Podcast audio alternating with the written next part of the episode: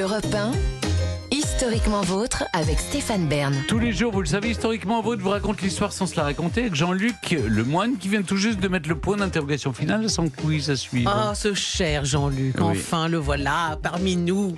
Pourquoi je sens une douce ironie dans la voix de Pas du Clémentine tout, pas du tout. Là, vraiment, non, pas points, du tout là. ces derniers temps. Écoutez, vraiment, vous avez été au poil. Oh, merci beaucoup. Écoutez, en plus, euh, Bah, comme je vous- sens que le niveau monte Alors- dans vos connaissances, là j'ai un indice Ah bah, un peu plus sélectif. Clémentine. Ah, voilà, ça doit être ça. C'est un hymne, je vous aide. Mais de quel pays Ça ressemble tellement à un, un cantique protestant que c'est dans un pays, je dirais, peut-être un pays scandinave. Ouais. Bien vu. Euh, alors, Ça pas pourrait le être- Danemark. c'est pas la Suède connais. C'est pas la Suède, c'est pas la Norvège, La c'est la Finlande. La Finlande. C'est là où je vous retrouve. C'était la. Nouvelle-Zélande. Oh, bah, C'est pareil. pays anglo-saxon, hein, C'est pareil. quand même. En tout cas, pays protestant. Parce que Zélande, Écoutez. c'est là, et puis La. Nouvelle-Zélande. La Mais oui, puis il fait froid là-bas. Escroc. Avant, avant l'affrontement avec Clémentine, on va lui laisser la parole quand même. Ah, quel Allez. culot. Elle va nous raconter une histoire dont elle seule a le secret.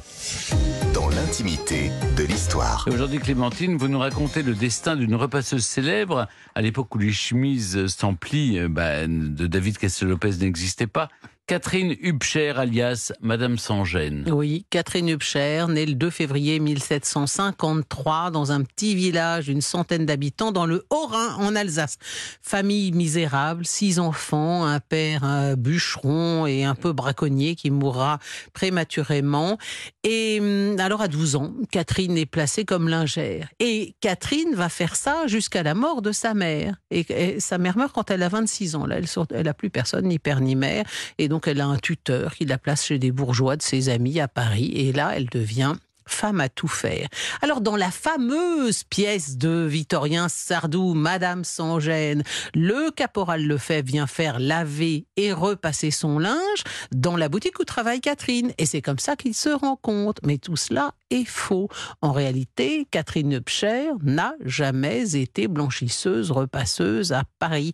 En réalité, ils se sont rencontrés tous les deux dans une brasserie où se retrouvaient tous les Alsaciens. Et ça donnait à Catherine l'occasion d'échanger, d'échanger dans son patois alsacien, parce que quand elle a débarqué à Paris, elle ne parlait que le patois alsacien. Hein et justement, il se trouve que Lefebvre, lui, est de Roufac, un petit village au sud de Colmar. Lui aussi, il a perdu son père quand il avait 10 ans. On le destinait à la prêtrise, mais il s'est enfui. Hein, il voulait pas être curé. Il est monté à Paris avec son baluchon. Et il s'est engagé dans le régiment des gardes rois à 18 ans, promu caporal en, en 1780. Ce sont donc les deux, là, deux Alsaciens, deux déracinés, deux orphelins qui parlent le même patois. Euh, bon, coup de foudre, ok. Ils s'installent rue Poissonnière, au faubourg Montmartre. Ils ont un premier enfant en 80 et se marient deux ans plus tard. Euh, même si François, à ce moment-là, est promu sergent, ils n'ont pas un sou. Alors lui, il donne des cours d'allemand, il donne des cours de grec, et puis il donne des cours de français à Catherine, parce que je rappelle qu'elle sait parler que le patois. De son côté, Catherine, elle fait des ménages pour mettre du beurre dans les épinards. Je vous ai dit qu'on était en, en 83 quand ils se marient, elle a donc 30 ans. Ça veut dire, ça veut dire qu'elle fait donc, depuis 20 ans, elle fait donc la lessive, le repassage, le ménage, cette femme. hein. Et c'est avec la Révolution que commence l'ascension fulgurante de ce couple.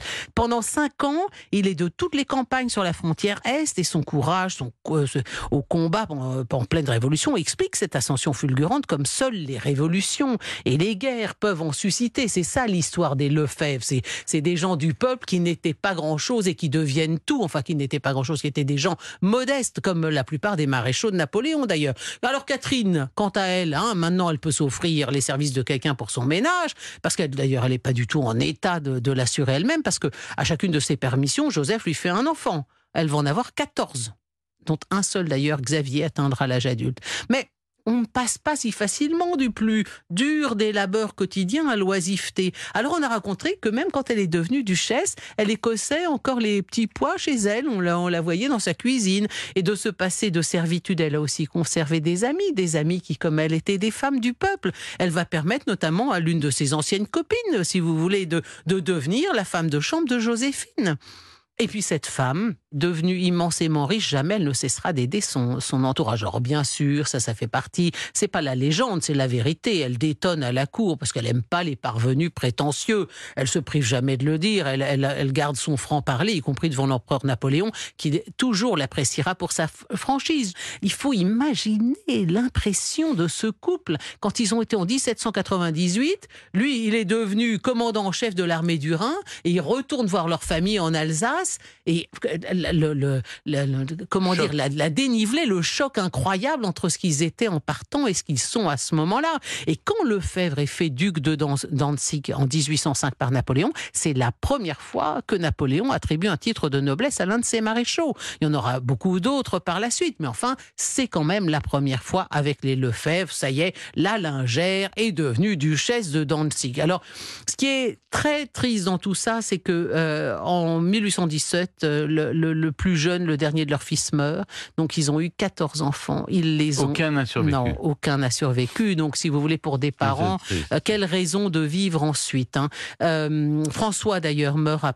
François-Joseph Lefebvre meurt à Paris le 13 septembre 1820 à 65 ans et Catherine lui survivra pendant 15 ans. Alors je précise quand même que si la pièce de théâtre de Sardou lui a conféré l'éternité, cette Madame sans gêne, eh bien jamais Catherine Dupcher ne s'est appelée Madame sans gêne de son vivant. C'était en fait le surnom qu'on donnait à une certaine Thérèse Figueur. Et Thérèse Figueur, elle était une véritable femme soldat dans les armées de Napoléon. Donc vous voyez, la, la- la Madame thé- théâtrale qui, a, eu un tel succès, dont le succès ne s'est jamais démenti, toutes les grandes comédiennes l'ont incarnée, elle est en fait une sorte de, savant mélange entre Catherine Hübscher, lingère repasseuse alsacienne, et Thérèse Figueur, femme soldat de euh, l'armée impériale. Merci beaucoup Clémentine. Bon, maintenant c'est le moment de l'émission, vous le savez, je ne contrôle plus rien, c'est vous Jean-Luc qui prenez la main pour le quiz Burn to be Alive. Ah, ce cher Jean-Luc.